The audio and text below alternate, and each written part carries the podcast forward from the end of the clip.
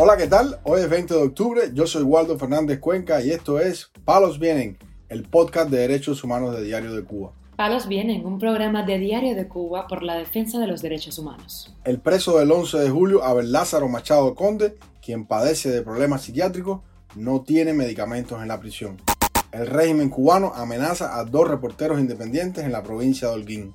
Ante la proximidad de su juicio, crece la solidaridad con la académica matancera Alina Bárbara López Hernández. Lo más relevante del día relacionado con los derechos humanos en Palos Vientos.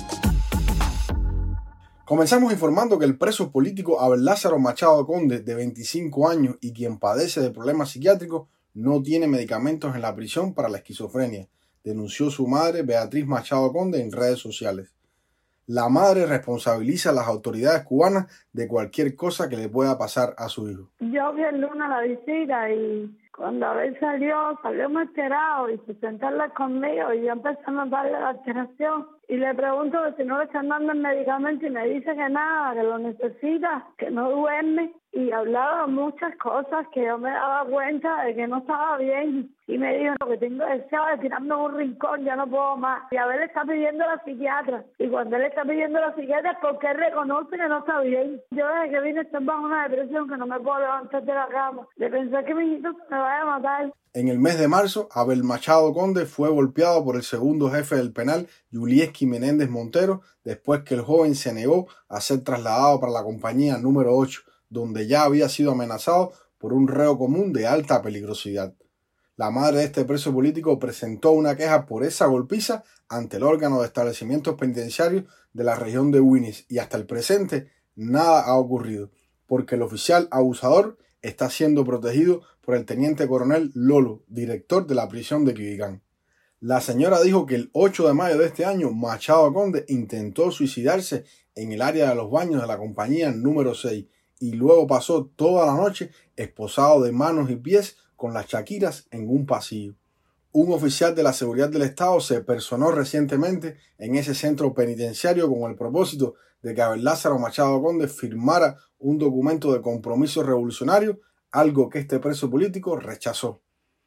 Machado Conde fue sentenciado a nueve años de cárcel por su participación en las protestas antigubernamentales del 11 de julio del 2021 en la localidad de Winnes, Mayabeque. Informamos además que los reporteros Julio César Álvarez Marrero y Yolanda Pérez Díaz de la agencia de noticias independiente Palenque Visión fueron detenidos e interrogados este miércoles en la provincia de Holguín, informa el portal Martín Noticias. Yolanda Pérez dijo que los represores los mantuvieron detenidos por hora y media los amenazaron con que podrían ser llevados a prisión. Pérez detalló que el arresto fue este miércoles bien temprano en la mañana y cuenta yo estaba dormida y una llamada por teléfono de mi esposo diciéndome que había un agente de la seguridad del Estado llamándome y yo ni me había enterado de eso. Cuando me levanto y salgo, efectivamente, estaba la agente de la seguridad del Estado. Me dijo que estaba citada para las nueve de la mañana. Pérez Díaz añadió que cuando ella y su esposo cuestionaron esta citación, fueron arrestados. Nos amenazaron con que no íbamos a salir a las calles, que íbamos a estar vigilados y que cualquier persona que recibiera una ayuda o un apoyo del exterior iba a ser encarcelado.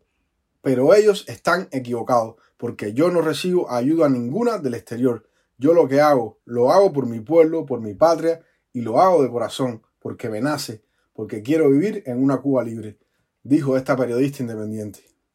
Según Palenque Visión, en el momento de la detención, ambos comunicadores tenían planes de cubrir una denuncia sobre la inactividad de la policía ante los frecuentes asaltos en la ciudad de Holguín. El Instituto Cubano por la Libertad de Expresión y Prensa, ICLEP, denunció el arresto de estos comunicadores y recordó que las detenciones arbitrarias de corta duración son de las principales formas de coacción contra periodistas independientes con el objetivo de amedrentarlos y entorpecer su trabajo. El ICLEP aseguró que durante el mes de octubre han sido reprimidos de esta manera los reporteros Henry Constantin, cuando intentó asistir al juicio de la activista Aniet González y Osniel Carmona al grabar una protesta ciudadana por el aumento de precios del transporte particular. Palenque Visión fue fundada en el año 2012 con una agencia de periodistas independientes en la provincia de Oriente, en Cuba. Su director Rolando Rodríguez Lobaina obtuvo en el año 2013 el premio David Burg, que entrega cada año la Junta de Gobernadores de Radiodifusión, hoy renombrada Agencia de los Estados Unidos para medios globales. Palos viene. Para finalizar, informamos que más de 100 personas han suscrito una declaración en la que exigen el cierre del proceso penal contra la académica Alina Bárbara López Hernández y a la vez rechazan el acoso y criminalización a la que ha sido sometida por el régimen. López Hernández será juzgada este 16 de noviembre en un juicio sumario por el delito de desobediencia, ya que decidió no acudir a una citación hecha por la Policía Nacional Revolucionaria, que no cumplía con las formalidades legales. La declaración, encabezada por la Junta Directiva de la organización Cuba por Cuba, Centro de Análisis de la Realidad Cubana, expresa que el hecho puede catalogarse a priori de injusticia, en tanto lo es juzgar a un ciudadano por ejercer sus derechos consignados en la Constitución del año 2019. Esto es, además, absolutamente ilegítimo. El escritor cubano asentado en Alemania, Carlos Aguilera, uno de los firmantes de esta declaración, expresó que la profesora Alina Bárbara está siendo juzgada por desobediencia dentro de un juicio falso y está siendo juzgada por un Estado falso como son al fin y al cabo todas las dictaduras, ya que las dictaduras no han sido elegidas por nadie y por lo tanto tampoco representan a nadie. El día 18 de cada mes, la intelectual matancera se manifiesta por la libertad de los presos políticos y la creación de una asamblea constituyente, entre otras demandas, en uno de los parques de la ciudad de Matanza portando un cartel blanco. Debido a esta acción cívica, ha sido arrestada varias veces, limitada en su libertad de movimiento y amenazada por la policía política del régimen cubano. La declaración puntualiza que lamentablemente la intelectual no es la única que en la isla sufre la violación de sus derechos. También por razones políticas, cientos de ciudadanos cumplen elevadas penas, otros sufren discriminación, acoso y disímiles formas de intimidación y castigo mientras decenas han debido exiliarse huyendo de variadas formas de violencia estatal. Por otra parte, el Consejo para la Transición Democrática en Cuba envió una carta a Eamon Gilmore, representante de la Unión Europea para los Derechos Humanos, en la que llaman la atención del funcionario sobre el acoso a la académica matancera, quien se reunió con el jefe de política exterior del bloque europeo, Joseph Borrell, durante su visita a La Habana en mayo de este año.